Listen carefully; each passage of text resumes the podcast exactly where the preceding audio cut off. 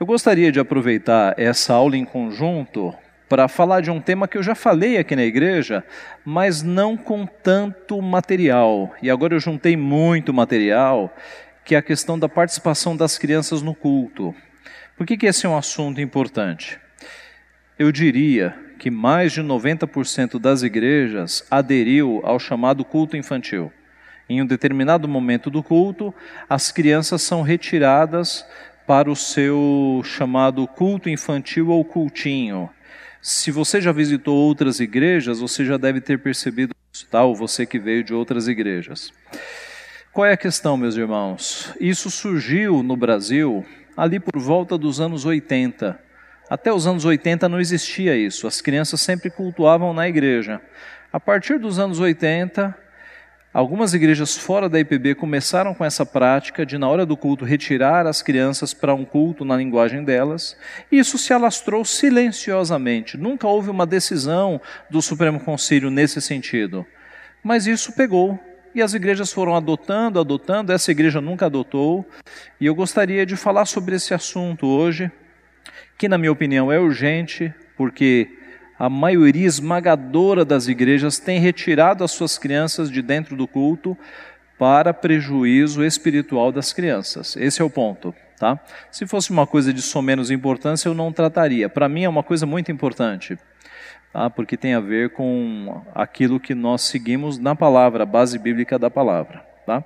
Então, então a nossa pergunta nesta manhã será: por que crianças devem participar de todo o culto?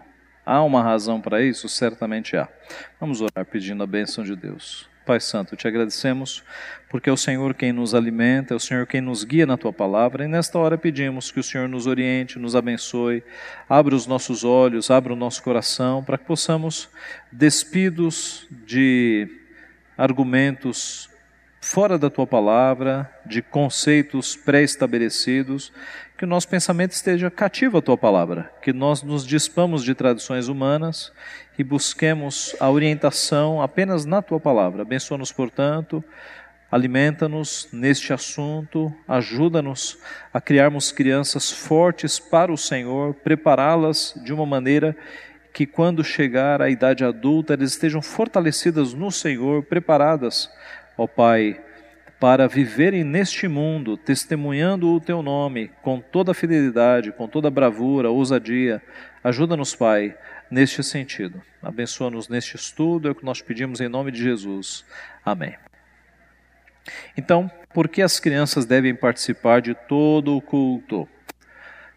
Porque foi Deus quem inseriu as crianças na vida religiosa de Israel na vida religiosa de Israel, as crianças não estão à parte, elas não são um capítulo à parte. Na vida religiosa, elas estão inseridas. Como? No Antigo Testamento, no oitavo dia de vida, o menino entrava formalmente no povo de Deus por meio da circuncisão. E as meninas? As meninas entravam por representação. Então, pela representação do pai ou pela representação do marido. No Novo Testamento, quando a circuncisão se tornará o batismo, o, o rito é mais simples, mas o seu efeito ele é ele é maior, porque agora no batismo meninas e meninos são introduzidos no povo, na família da aliança, tá? O mesmo ocorre com a ceia. Na Páscoa, você tem um ritual mais complexo, com muitos elementos, mas com uma eficácia reduzida. A Páscoa era apenas para os judeus e para homens piedosos, que eram o título dado a pessoas de outras nações que haviam aderido ao judaísmo. Ah, então havia uma, uma eficácia ali reduzida. No Novo Testamento, a Páscoa torna-se a ceia do Senhor. E aí na ceia do Senhor a sua eficácia é maior, porque agora homens e mulheres de todos os povos, tribos, raças, todos podem participar da mesa do Senhor e não apenas judeus, como era no passado. Tá? Então, uh, no oitavo dia, o bebezinho, sem entender nada, o que, que, um, o que, que uma criança de oito dias de vida entende? O que, que ela pensa? né?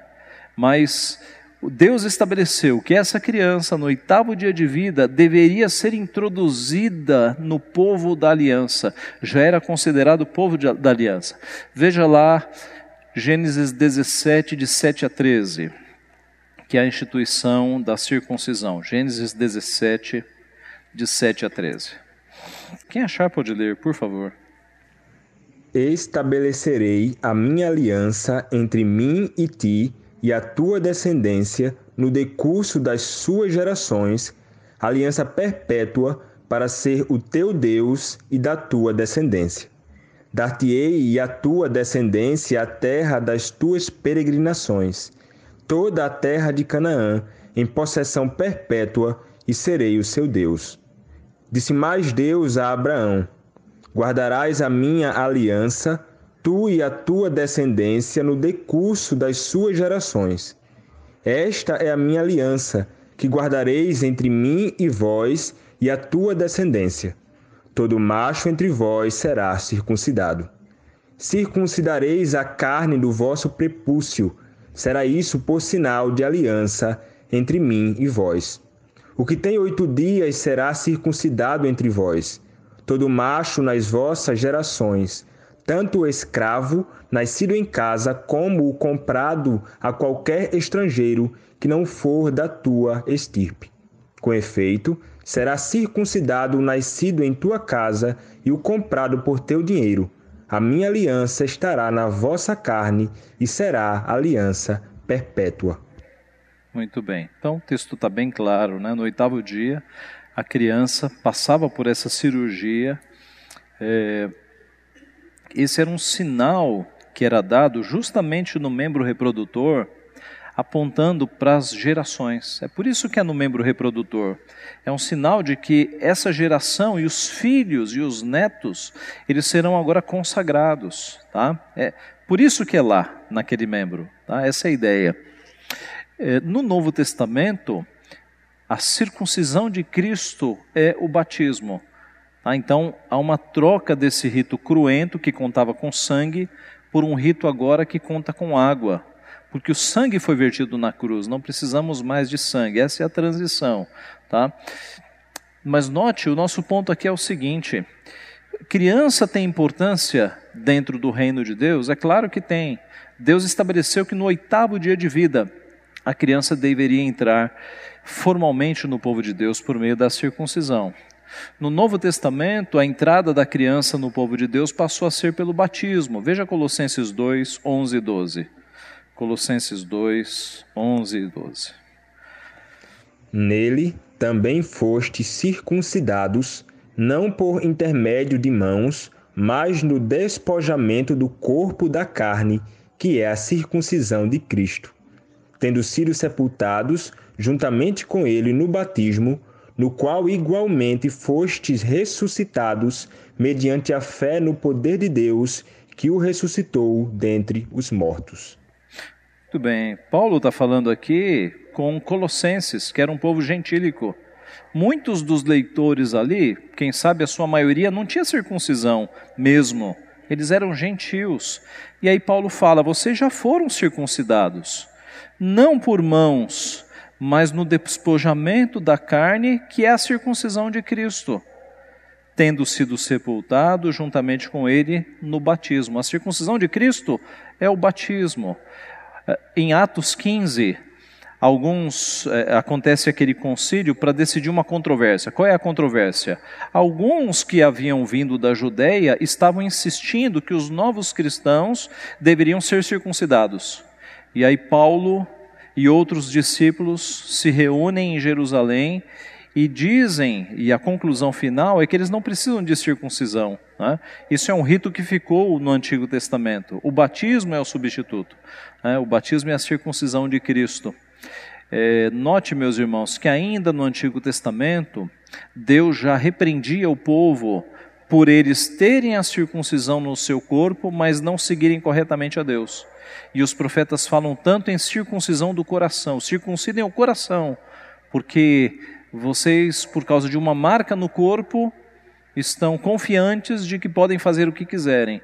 E aí Deus fala: Eu quero a circuncisão do coração. Já apontava-se então para uma para uma nova aliança em que você não teria mais sangue, mas você teria uma circuncisão no coração de fato, cujo símbolo é o batismo. Veja Atos 2, 38 e 39. Respondeu-lhes Pedro: Arrependei-vos e cada um de vós seja batizado em nome de Jesus Cristo, para a remissão dos vossos pecados, e recebereis o dom do Espírito Santo. Pois para vós outros é a promessa, para vossos filhos e para todos os que ainda estão longe, isto é, para quantos o Senhor nosso Deus chamar.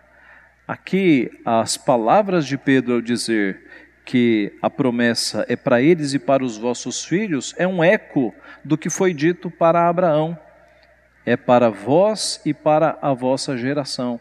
É um eco perfeito do que foi dito para Abraão. Tá? Então, assim como no Antigo Testamento os filhos estavam inseridos na aliança de Deus, no Novo Testamento eles continuam sendo inseridos. A forma de inseri-los é que muda. Não é mais cortando parte do seu corpo, mas é batizando com água, símbolo de uma regeneração, de uma purificação. A igreja visível, diz a Confissão de Westminster, consiste de todos aqueles ao redor do mundo que professam a verdadeira religião juntamente com seus filhos. Tá? É a conclusão de que é povo de Deus, os pais acompanhados dos filhos, os filhos estão inseridos na aliança também. Então, crianças, nós vimos ali criança no povo, crianças no povo de Deus, né? como povo de Deus. Crianças na leitura da lei. Veja alguns textos que mostram as crianças participando de momentos culticos em Israel. Na leitura da lei, por exemplo. Palavra nenhuma houve de tudo o que Moisés ordenara que Josué não lesse para toda a congregação de Israel e para as mulheres e os meninos e os estrangeiros que andavam no meio deles. Josué 8:35. Todo o Judá estava em pé diante do Senhor, como também suas crianças, as suas mulheres e os seus filhos, segundo a Crônicas 20:13.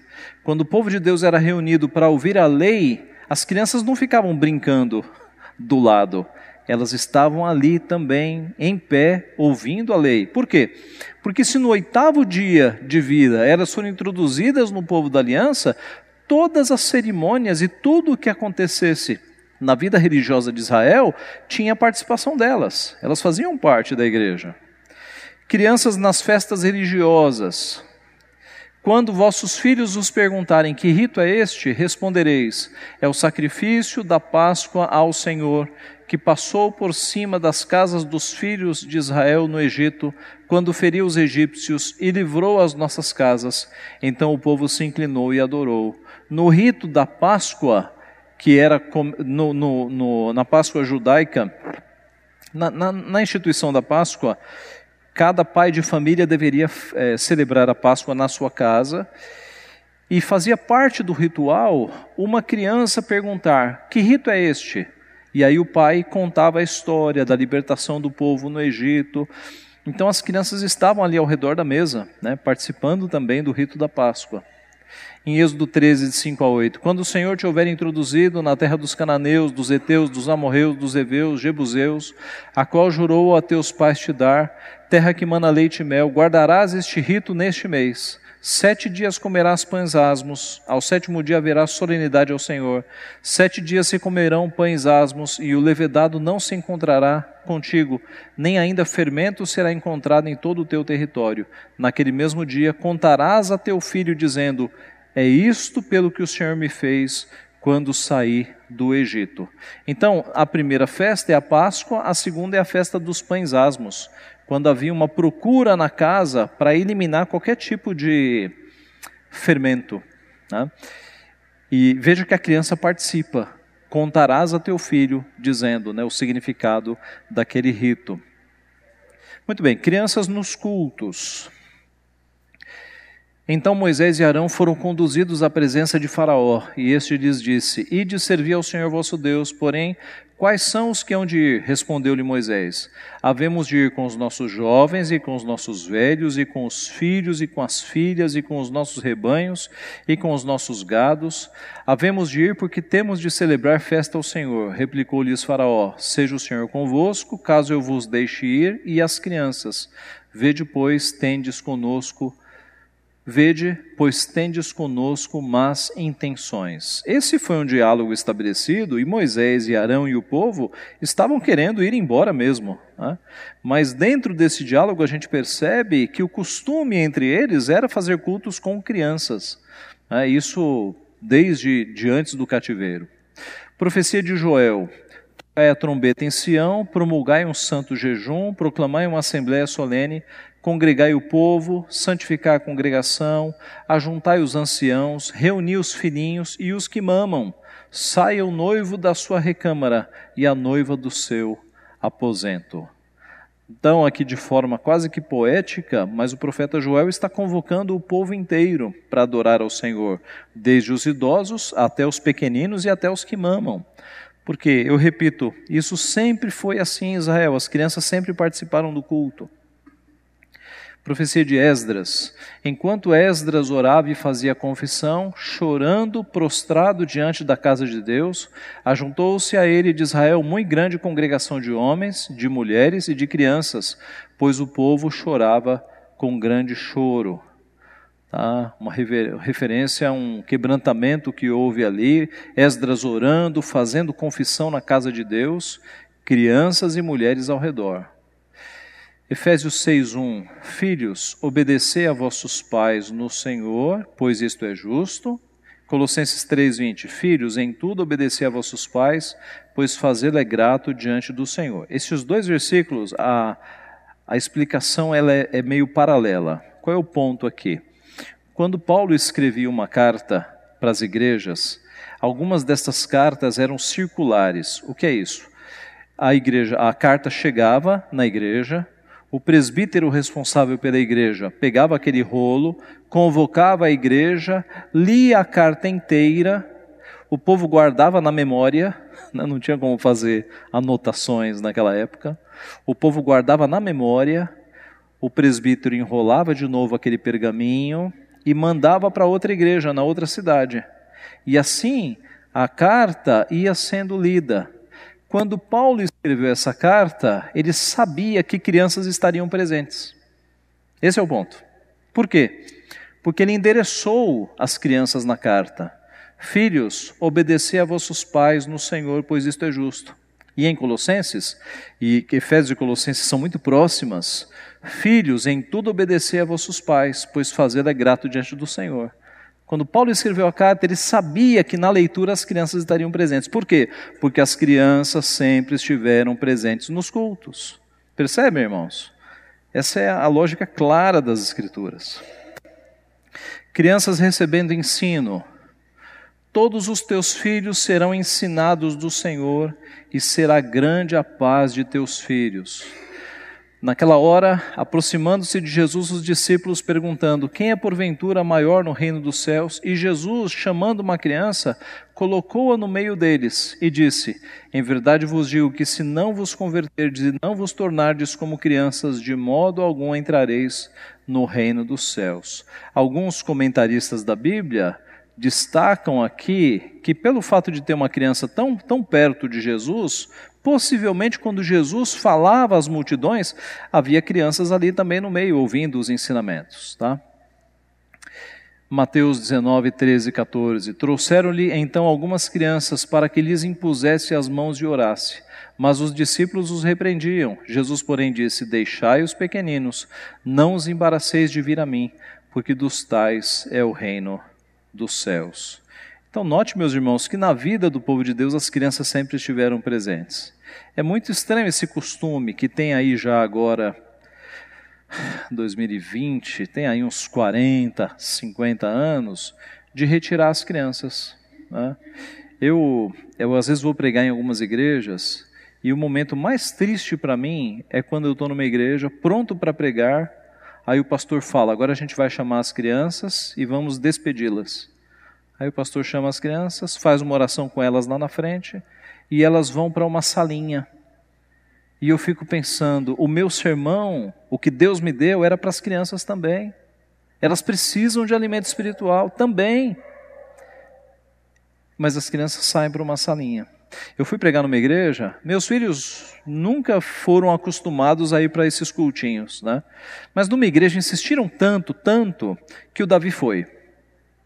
Culto de domingo à noite. Eu pregando, e aí depois ele me contou: Ah, pai, a gente jogou bola. A gente estava jogando futebol lá embaixo, no salão social. Esse foi o cultinho. Então me diga onde é que há piedade nisso, meus irmãos? De você retirar as crianças do culto para é, para atividades recreativas. Eu sei que algumas igrejas têm, de fato, ensinamento, etc. Mas, meus irmãos, e eu vou demonstrar isso mais à frente, quando o povo da aliança está reunido em torno da palavra, e o homem que está lá em cima, seja pastor, seja seminarista, seja presbítero, seja quem for, ele é o portador da voz de Deus. O que a gente faz aqui não é uma palestra, é Deus falando com as pessoas. E aí você vai retirar as crianças deste momento. Ah, pastor, Deus pode falar com a professora lá no salão social, mas está tudo errado. O que, que essa professora está fazendo lá, que não está aqui no culto, adorando com todo mundo, recebendo a palavra? Então, eu, eu, essa, essa é uma prática que não tem é, base bíblica, né? você não tem nada na Bíblia dizendo retire as crianças para ouvirem na sua própria linguagem. Nada disso. A Bíblia, Antigo e Novo Testamento, as crianças estão sempre no culto, recebendo a palavra. Por quê? Porque Deus considera que as crianças, desde o oitavo dia de vida e antes do oitavo dia de vida, já são propriedade sua. Veja a relação de crianças e Espírito Santo. Palavra para o profeta Jeremias: Antes que eu te formasse no ventre materno, eu te conheci, e antes que saísses da madre, te consagrei e te constituí profeta às nações. Jeremias foi, Jeremias foi consagrado na barriga da sua mãe, na barriga da mãe. Então, se Deus tem, em alguns casos, esse tipo de relacionamento de chamar pessoas na barriga como é que a gente exclui essas crianças do culto? Deus tem planos para alguns de nós desde a infância. O episódio em que Isabel, grávida, se encontrou com Maria grávida. Ouvindo esta saudação de Maria, a criança lhe estremeceu no ventre. Então Isabel ficou possuída do Espírito Santo. De alguma forma, João Batista, que estava no ventre, ele sentiu a presença do Messias e ele se estremeceu. Então, crianças no ventre já tem experiências sobrenaturais, experiências com o Espírito Santo. Eu vou citar aqui uma, uma fala de um pastor chamado Don Clister. Eu tirei isso de um vídeo no YouTube, no final do estudo eu dou os endereços, tá? Esse pastor disse o seguinte: Eu tenho um amigo no estado da Pensilvânia que teve seis filhos, e para cada um deles a mãe começou a ler a Bíblia desde o momento em que ela soube que estava grávida. E eu ia visitar a casa deles, e lá estava ela sentada com o bebê dentro da barriga, em uma cadeira de balanço, lendo a Bíblia para sua criança ainda não nascida. E nós diríamos que isso é uma perda de tempo. E eu perguntei a ela: Você acha que isso ajuda? E ela respondeu: Se ajuda a mim, como é que não vai ajudar a criança? O que pode acontecer de pior? A criança ouvir Bíblia demais? É, eu sei que há mães que fazem isso, né? ainda na gravidez, leem a Bíblia, fazem oração, já fazem ali o seu culto doméstico com a criança na barriga. Ah, pastor, cientificamente a criança não está ouvindo nada. Ok, mas pode fazer mal? Pode fazer algum mal? Muita leitura da Bíblia, muita oração. Ora, se a Bíblia diz que crianças no ventre das suas mães tiveram chamamentos e experiências sobrenaturais, meus irmãos, pode, pode crer que mal não fará. Quais são os benefícios de as crianças então participarem do culto público? Já estabelecemos aqui que, do ponto de vista bíblico, as crianças sempre participaram, no Antigo Testamento e no Novo Testamento. Quais seriam os benefícios então? Eu alisto alguns benefícios aqui dessa participação. Primeira, ser fiel à palavra, tendo a família da aliança reunida para cultuar. Nosso primeiro compromisso é com a Bíblia. Se a Bíblia não inventou isso, meus irmãos, de tirar crianças do culto, por que, que a gente está inventando? Vamos ser fiéis à Bíblia. Na Bíblia, o povo de Deus, as crianças estão sempre reunidas no culto. Vamos ser fiéis à Bíblia, sem invenções. Né? É, porque toda invenção que vai contra algo que não está estabelecido na Bíblia é uma invenção pecaminosa. Se Deus não determinou, nós não devemos seguir. No assunto culto, nós estamos presos à palavra. A gente tem que fazer de acordo com o que são as instruções bíblicas. Esse é o primeiro motivo. Um segundo motivo: ser coerente com a história da igreja que nunca teve culto infantil. Se você analisar a história da igreja, e aí você começa depois do Novo Testamento, com o período dos pais apostólicos, né, os quatro primeiros séculos. A Idade Média, na Idade Média a igreja se desvirtua, mas há sempre um remanescente fiel. Né? Final da Idade Média, o período dos reformadores, o período da pós-reforma. Você não encontra esse, esse tipo de ação de tirar crianças do meio do culto. Isso nunca existiu, meus irmãos. Isso existiu aqui no Brasil, eu acho que em outros países também. Mas aqui no Brasil, a partir dos anos 80, por conta da psicologia do desenvolvimento. Aquela ideia de que crianças têm que aprender é, dentro da sua própria idade, da sua própria limitação, que de fato é um conceito verdadeiro. Mas quando aplicado ao culto, ele é impróprio. Por quê? Porque culto não é só ensino. Culto é adoração. Culto tem ensino e tem adoração. A parte do ensino é quando o pregador prega a palavra. Mas e antes da, da pregação, o que, que a gente está fazendo? Onde é que a criança vai adorar se ela não adorar na igreja? Como é que ela vai aprender a adorar se ela não estiver aqui no nosso meio? A igreja ensina as crianças a adorarem. Eu vou citar daqui a pouco John Piper, que ele vai no ponto, mostrando que a igreja é a escola de adoração. Nossos filhos têm que aprender a adorar. Como? Na igreja, né? vendo os pais adorarem, participando do culto. Mas na história da igreja você nunca teve culto infantil, você começa a ter a partir dos anos 80. Eu mesmo sou dos anos 70 e na minha época não tinha isso. Eu cresci junto com os meus pais no culto.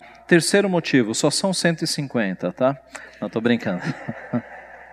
Terceiro motivo, expor as crianças ao meio de graça que é a pregação da palavra e assim a fé vem pela pregação e a pregação pela palavra de Cristo. Então veja, se nós cremos que a pregação da palavra é meio de graça e nós cremos que é, e nós, irmãos, somos testemunhas. Quantas vezes a gente vai num culto e a gente ouve aquele pregador que você às vezes nem conhece, e ele não conhece a sua vida, e Deus revela, fala com você no culto. É meio de graça, Deus fala com o seu povo. Por que, que a gente vai tirar as crianças desse meio em que Deus está se revelando? Um quarto motivo: ensinar a criança a cultuar vendo os pais. Ali a foto do John Piper, que é um pastor batista, e ele escreveu um artigo grande sobre a importância das crianças participarem do culto. Eu peguei aqui só um trechinho. Ele diz assim: cultuar é a coisa mais valiosa que o ser humano pode fazer. O efeito de 650 cultos que uma criança vai com o pai e mãe entre as idades de 4 e 17 é incalculável. Então ele fez uma soma aqui de entre 4 e 17 anos, eu acho que a soma é um culto por mês. Um, aliás, um culto por domingo. Né? No nosso caso aqui são dois cultos por domingo. Tá? Então, imagina o efeito da cabeça da criança de mais de 600 cultos, ela vendo o pai e a mãe cultuando com alegria, com dedicação, sendo tocados com a palavra, de vez em quando derramando uma lágrima no culto. Isso para a criança tem um efeito pedagógico, né? Porque cultuar é a coisa mais valiosa. Então, ensinar a criança a cultuar vendo os pais. Quinta, propiciar à criança oportunidade de adoração. Veja, nós temos o culto doméstico, que é valioso, mas é na igreja, no culto, nos cultos de domingo, que nós juntamos o povo de Deus. Povo diferente, de várias idades, né, de várias culturas diferentes, para todos juntos adorarmos ao Senhor. Isso é valioso quando as crianças estão aqui no nosso meio, adorando, aprendendo a adorar, né, cantando, orando, louvando. Uma sexta vantagem: desafiar os pregadores a usar linguagem simples no púlpito. Isso aqui é uma aplicação mais para os pregadores, né? mas é valiosa também. Quando um pregador prega sabendo que há crianças é, no, no, no povo de Deus ouvindo, ele tem que usar linguagem mais simples, ele tem que fazer aplicações para as crianças. Isso é um belo treino para os pregadores. Gerar aplicações para as crianças no sermão, porque elas estão lá. Né? De vez em quando a gente faz. Oitavo, incentivar os pais a realizar o culto doméstico, que é o melhor instrumento para as crianças se prepararem para o culto público. Tá? Nós temos incentivado o culto doméstico, porque às vezes você fala assim, não, minha criança ela não se comporta no culto. Onde é que você vai treinar? No culto doméstico. Então, na tua casa, durante ali 10, 20, 25 minutos, a criança vai aprender que na hora em que se está lendo a Bíblia, a gente fica quieto, na hora da oração a gente fecha os olhos, na hora de cantar a gente canta. Uma criança bem treinada no culto doméstico, quando ela chegar na igreja, não vai ter dificuldade. Irmãos, o culto doméstico parece uma coisa assim, do outro mundo, mas é tão simples de fazer culto doméstico. Né? É, como é que pode ser feito? Você reúne a família, pode ser no quarto, pode ser antes de dormir, antes de trabalhar, o horário você dá na tua casa.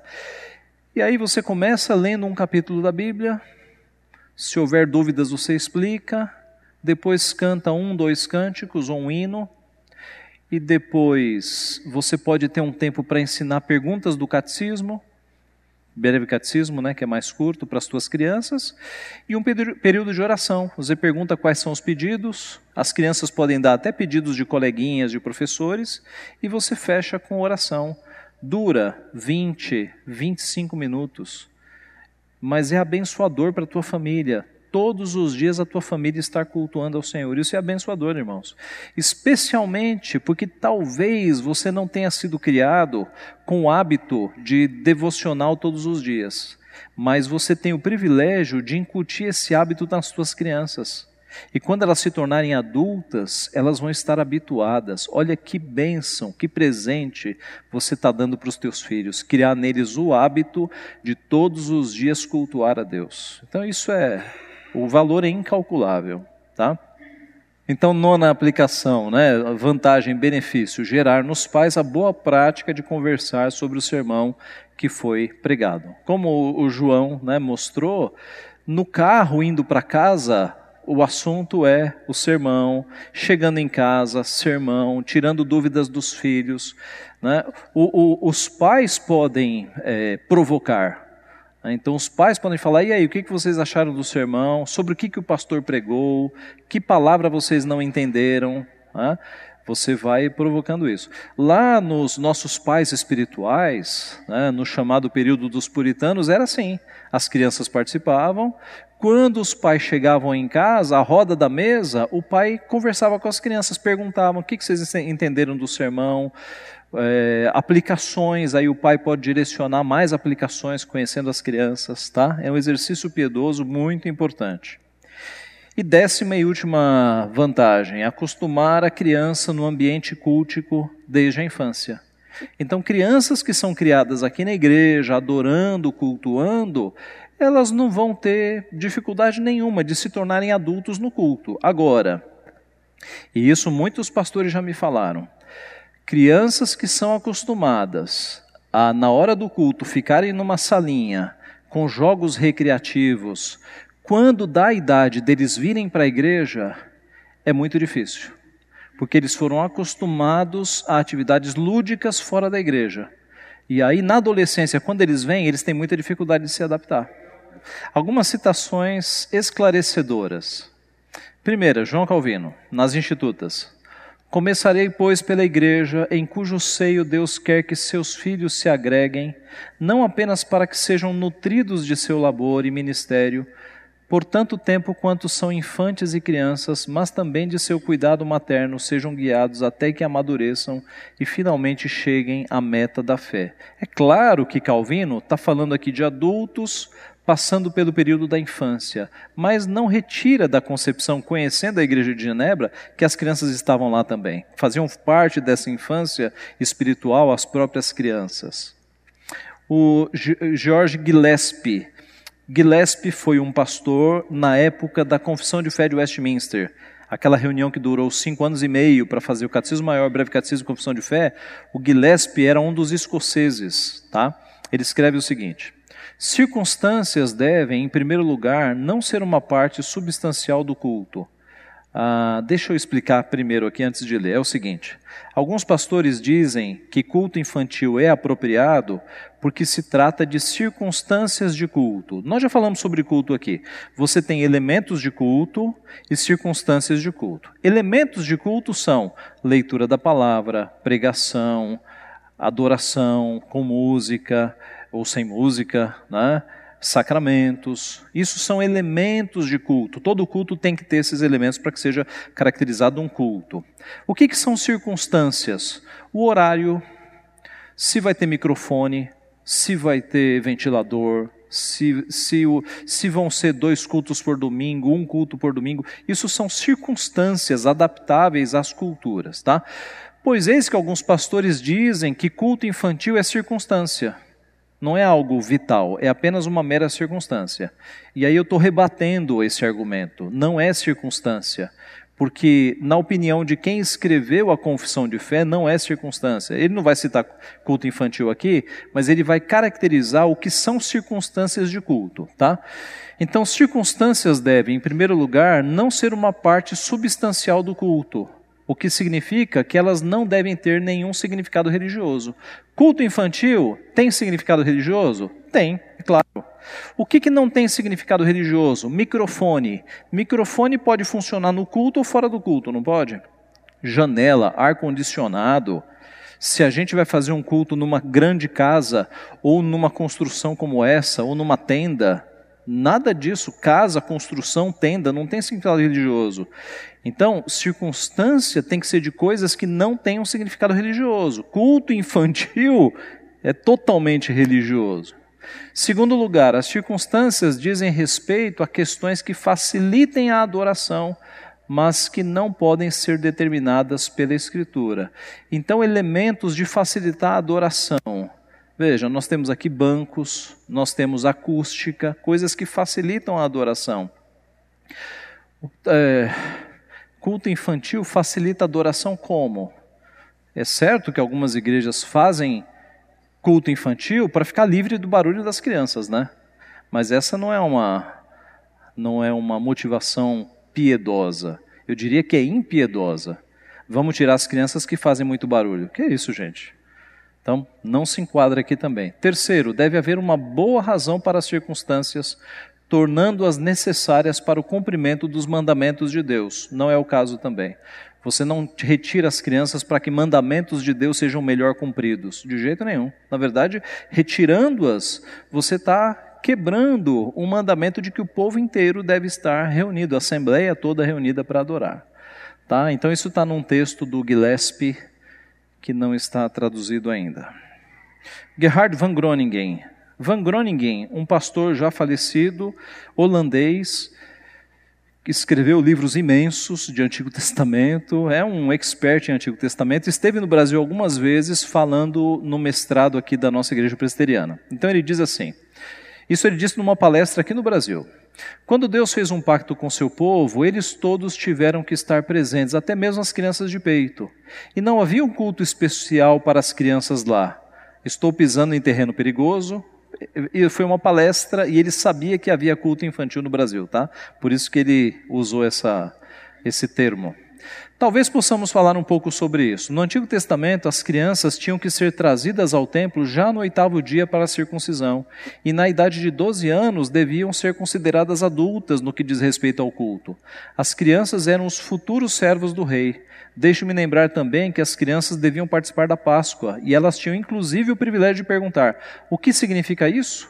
e os pais tinham que responder.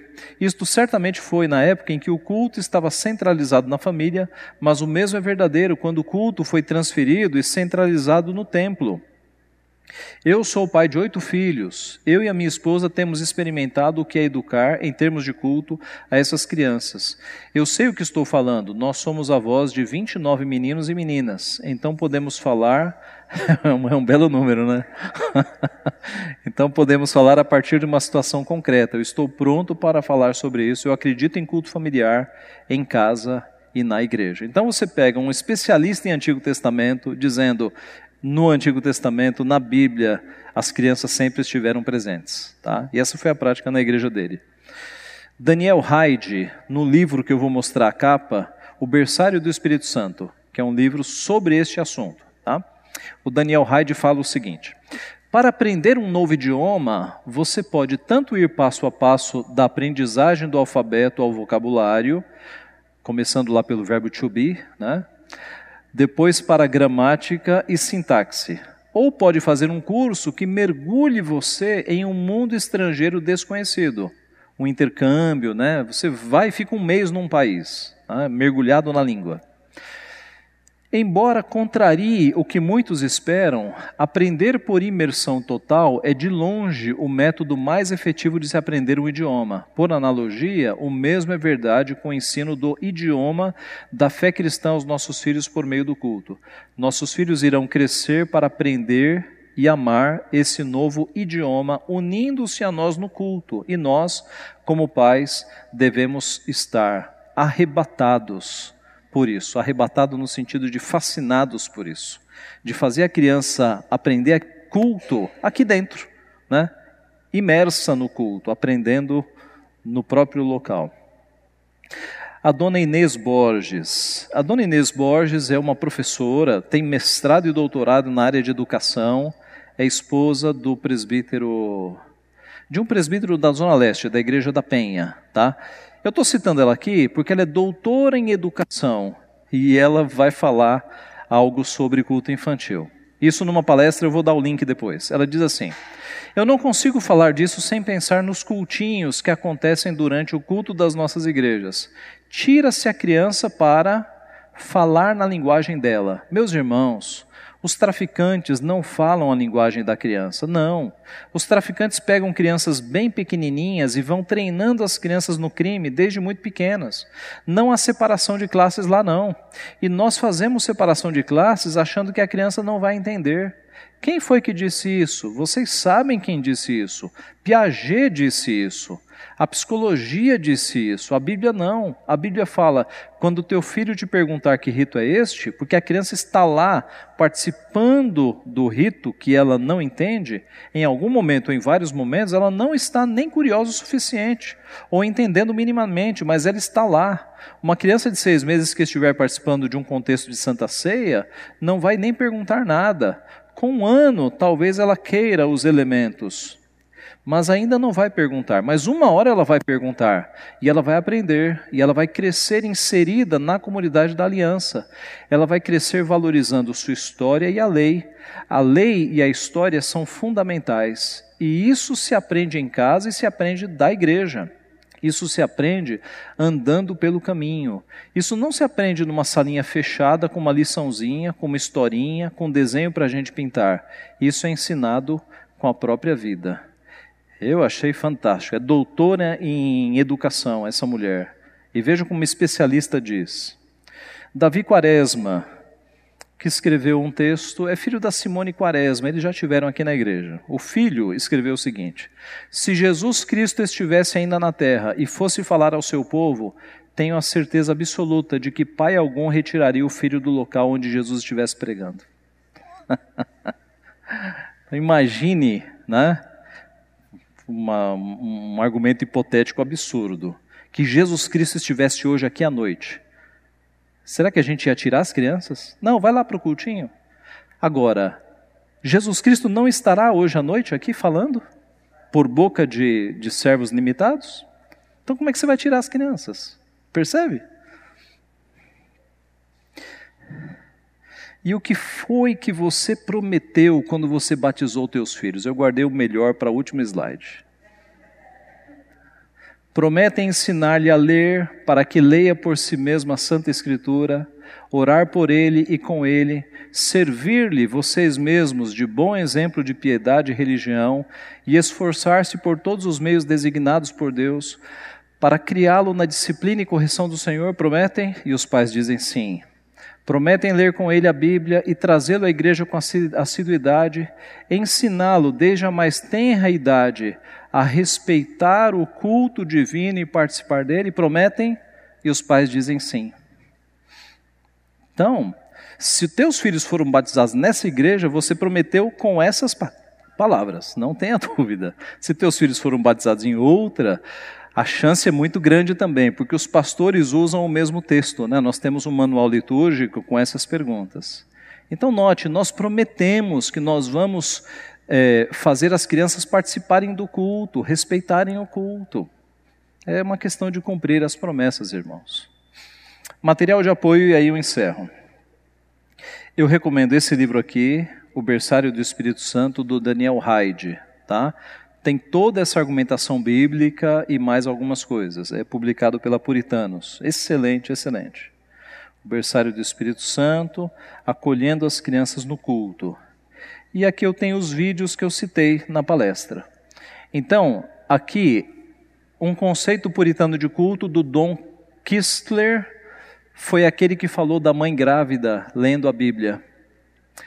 Aqui embaixo é o pastor Paulo Brasil, tem um, um episódio no, no canal do Iago Martins em que ele entrevistou três pastores. Eu recomendo que você ouça o, só esse aqui, tá? Não ouça os outros não que, que, que, que são fracos. O Paulo Brasil, o Paulo Brasil eu recomendo, eu recomendo. Ouça o que ele disse aqui. Ali é a dona Inês. É um vídeo chamado Culto Infantil é ou não bíblico, a doutora Inês Borges eu, eu retirei aquela transcrição da fala dela. E aqui, uma visão bíblica sobre o culto infantil. É o reverendo Alauli. Eu não sei se vocês conhecem. O reverendo Alauli é lá do Nordeste. Ele fez três palestras sobre este assunto. Na mesma linha que eu estou fazendo aqui, né? mostrando a importância das crianças estarem no culto.